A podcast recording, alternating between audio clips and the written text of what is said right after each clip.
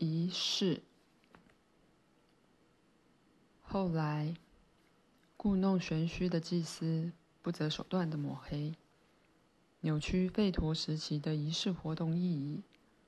举例来说，他们不停地散发谣言，直指吠陀人毫无来由的膜拜水元素，甚至每年把最好但尚未恋爱的少女丢进湖里或河里献祭。方法是把他们绑上木筏，推离岸边，让他们迈向死亡。湖和河水等水元素的确和吠陀人的许多行为息息相关，但意义与现在完全不同。仪式是用来维持生命，而非死亡。我讲一个例子就好：现代的仪式只学到皮毛而流于形式。原本伟大的意义和诗意都被故弄玄虚取代。现在各国常有与水有关的节庆，民众把花园或载着漂亮灯笼或蜡烛的小船从岸边推到水上漂流，同时向水祈求好运。但看看这种节庆的由来，看看它最初多有意义和诗意。吠陀时期，偶尔会有一两个少女，多少个不重要，在村里找不到心爱的人，甚至在多个村落举办的大型庆典里，也选不到心仪的对象。这完全不是因为选择有限，眼前其实有很多长相英俊且眼神睿智的少年，他们在庆典活动中个个如男神般出众。不过，少女的内心和灵魂期待别人的出现，爱神没有来访。少女期待别人，但会是谁呢？她自己也不知道。至今，从未有人可以解释爱的能量为何如此神秘，而且有选择的自由。为此，少女会在特定的日子走到河边。把一艘小木筏从河湾处推到水上，木筏的四边以花圈装饰，中间放一个装果汁或酒的小瓮，周围摆上一颗颗水果，瓮中的饮料要由少女亲自准备，水果也要从自家花园亲自栽种的树上摘下。木筏上还可以放一条亲手缝制的亚麻头巾或其他东西。不过一定要亲手制作，最后放上一盏小油灯。几位少女在岸边点起萤火，跳着圆环舞，为他们素未谋面的爱人高歌一曲，然后从萤火捡起一根树枝，点燃油灯，将木筏从岸边推进河里，让它顺着水流轻柔地飘到不知何处的远方。少女哥哥满脸期待地看着自己的木筏，直到只剩油灯的火光不见为止。但少女的心中已经燃起希望之火，对着自己还不知道的人涌起愉悦及温柔之情。少女跑回家中，关在房间，兴奋地为初次见面准备。少女期望的他会在日出或日落时前来。但这是怎么回事？是什么引导他来？神秘的力量吸引他来，还是出于理性？又或者是吠陀人透过感觉得知？你自己判断吧。你要知道，少女的木筏是在特定的日子放水漂流，远近的所有村落都知道这些日子。木筏可能漂流一天、两天或三天，在这段期间内。认为找到爱人的少年会日日夜夜带着希望独自守在岸边。只要看到远方飘来火光，少年就会立刻跳进水里，游向爱的火光。水流不会浇熄少年炙热的身体，反而以透明的河水轻柔地将他包围。火光越来越近，少年终于看清木筏的样子，一艘比一艘漂亮。他选择其中一艘木筏，但为什么觉得那艘最好呢？没有人晓得。他一会儿手推，一会儿脸颊贴着边缘，将木筏从河中央带到岸上。河水仿佛以水流跟他玩似的，但他的身体越来越有力气，没注意河水的嬉戏，心思早已飘到岸上。少年小心翼翼地把木筏绑到地上，吹熄油灯，兴奋地喝下饮料，接着快步回家准备出发。他把木筏上的所有东西带走，并在路上品尝水果，因为美味而欣喜。不久后，他来到木筏起源的村落，精准地找到一一路上让他愉快的水果来自哪座花园和哪棵树木。啊哈！有人会惊呼：“这肯定有什么神奇的地方吧？”少年怎么可能毫无差错地找到爱人？可以说，爱以只有自己知道的路指引着少年。不过，我可以说得更简单：油灯也有帮助。灯蕊浮在油上燃烧，装油的小碗有数个磕痕。可以轻易判断油灯烧了多久，大家也都知道水流的速度，所以计算很简单，一下就算出来了。对吠陀时期的少年而言，要在村里找到摘下水果的树木，完全不是一件难事。只有不细心的人才会觉得水果看起来很类似，但相同品种的果树即使种在一起。水果的形状、颜色、香气和味道仍然不同。只有一件事无法精确地解释：男女双方初次见面时，为什么他们总是马上爱上对方呢？而且他们的爱还出奇浓烈。这很简单，现代的哲学家可能会这么说。他们的感情在初次见面前就已被梦想点燃，但对于这种问题，当时满脸胡须的智者可能只会较快地回答：“我们的河流一直都这么爱嬉闹啊！”如果愿意，智者当然能够针对我说的仪式解释每个细节，巨细靡遗的说明每个细节的目的。甚至写成一本伟大的论文，但没有智者会把心思花在这个上面。弗拉迪米尔，重点是他们不是在分析生命，而是在创造生命，滋养肉体的生命。吠陀时期的人丝毫不知人体会有疾病，他们即便活到一百五十岁或两百岁，还是精神奕奕、知足常乐且身强体壮。当时没有现在满坑满谷的医生或治疗师，疾病无法侵入人体，因为家园的生活方式、亲自创造而天然的爱的空间，让他们的饮食受到完整的调节。人体所需的一切，大自然都会在最适合进食的时间给予适当的分量，也就是在天体运行最适合的时间进食。仔细听，弗拉德米尔，各种植物在春季、夏季和秋季按照固定的顺序成熟结果，这个现象绝非偶然。首先长出小草。比方说蒲公英，这些小草也很美味可口，和冬天的食物一起吃时更好吃。接着是早熟的醋栗、草莓和覆盆子，这些在阳光下比较快熟，阴影下则比较慢。再来依序是甜樱桃、酸樱桃和其他多种水果、小草和浆果。所有植物选择适当的时间，以独特的外形、颜色和味道，试着吸引人类的目光。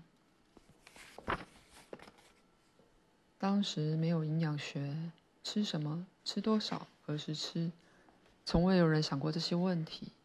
但人类仍可摄取身体所需的所有营养，准确到公克的程度。每个浆果、小草和果实都有能为人体带来最大效益的日期、小时和分钟。当它们与宇宙天体连接，完成生长过程的时候，植物会考量土壤、周围的植物、给予注视的人等原因，评估并决定此人最大的需求。到了准备为人效力的那一天，人会带着崇敬的心接受，使完美的植物变成他们的食物。我曾说过。孕妇整整九个月都要待在自家花园，她和爱人共同创造的空间。这不是什么神秘的力量作祟，而是遵从神圣存在的天理。你自己想想看，大自然很多植物会使孕妇无痛流产，像是大蒜、牛至、綾毛蕨、马兜铃等等。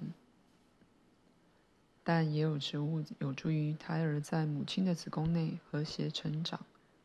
该吃什么，该吃多少，没有人说得准，只有他懂。母亲子宫内的胎儿，他不只关心自己，也会顾到母亲，所以才说，女人生完孩子后常会变得更漂亮，仿佛年轻许多。为了达到这点，孕妇必须住在自家花园。那里的每株小草都认识它，果实也只为它生长。它也知道它们的口感和味道。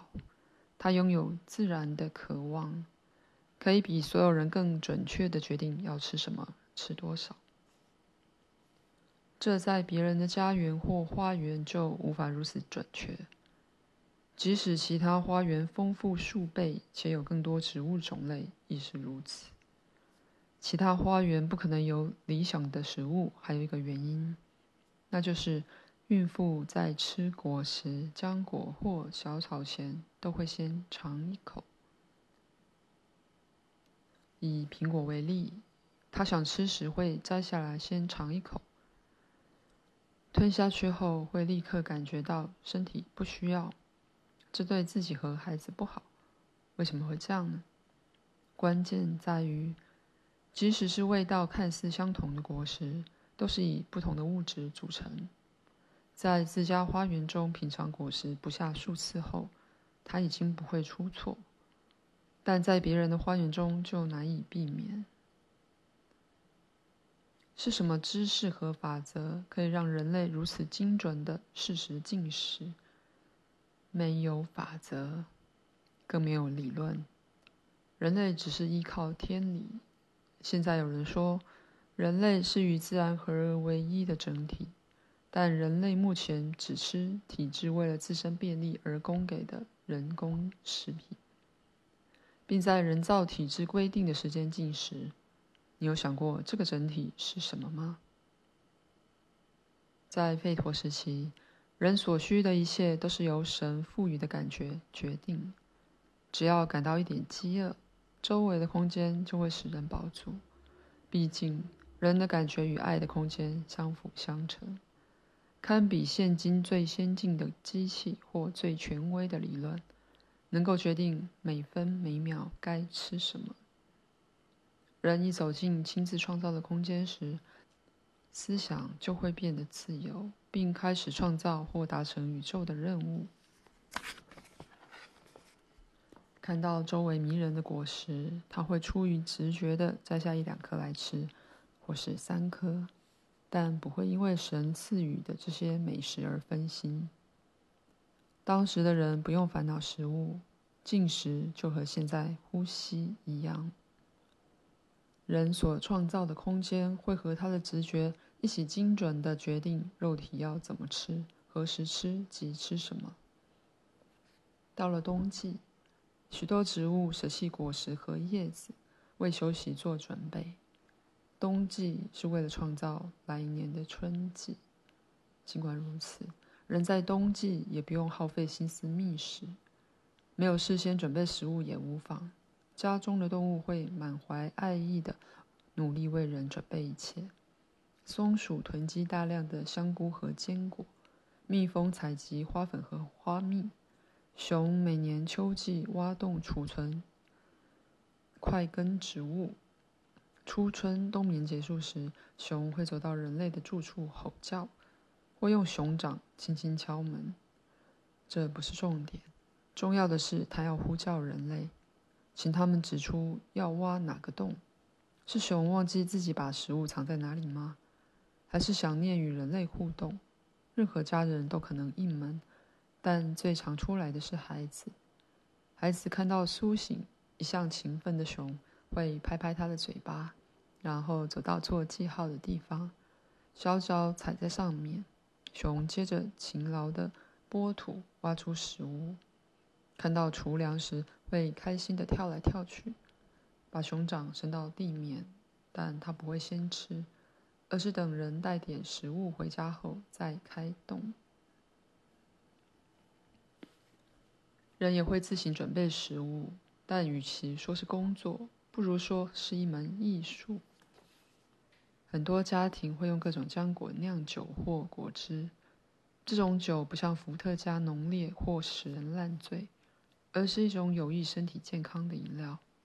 人从动物取得的食物还包括乳汁，但不是从任何动物取得。人只从他们认为善良、温柔且聪明的动物取得。他们的内心展现为人奉献乳汁的渴望。举例来说，家族的小孩或长辈走进山羊或乳牛，摸他们的乳房时，如果他们立刻退开，不愿与人分享乳汁，人也不会执意要喝。这不是说他们不爱人类，常常是因为他们下意识的觉得，当时的乳汁成分对此人无益。吠陀文明的人只吃自家土地所种的各种作物，或者家中动物提供的食物。这种模式不是什么迷信或法则，而是基于大量知识的累积。不过，知道与体会并不相同。体会的层次比知道较高，不是只有知道而已。还要透过自己本身肉体和灵魂感觉不同的现象，神圣创造的使命，以及它的机制，神的机制。每个吠陀人都能体会，他们食用的东西不仅使肉体饱足，也能在意识层面滋养灵魂，同时为自己带来所有宇宙世界的讯息。所以才说，这些人的内在能量。头脑的敏锐度和思考速度都是现代人的好几倍。生活在人类家庭空间的动植物对人类做出的反应，就像对神一样。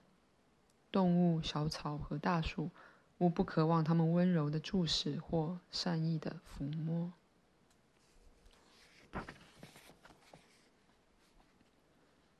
正是这种感觉能量的力量。让杂草无法生长于菜圃或花园。现在很多人也知道，家中的花如果不受家人的喜爱，可能会突然枯萎；反之，如果获得满满的关爱和互动，可能就会绽放。因此，吠陀人从来不需在自家的菜圃使用锄头。今天也常有人讲“恶毒的眼神”或“没安好心眼”。这些说法皆源于此时期，他们光靠感觉的能量就能创造很多东西。假设有人走在自家土地，周围的万物接受着他善意的注视，他此时看着一株杂草，心想：“你怎么在这里？”杂草很快就会因悲伤而枯萎。反之，如果他对樱桃树微笑，它会以两倍的能量让树液在树脉中流动。又如果吠陀文明的人要出远门，也不需浪费力气带食物，一路上就能找到充足的食物。走进村落时，都会看到一座座美丽的家园。他可以请主人给他吃或喝东西，以美味的饮料和蔬果款待旅人，是一件很光荣的事。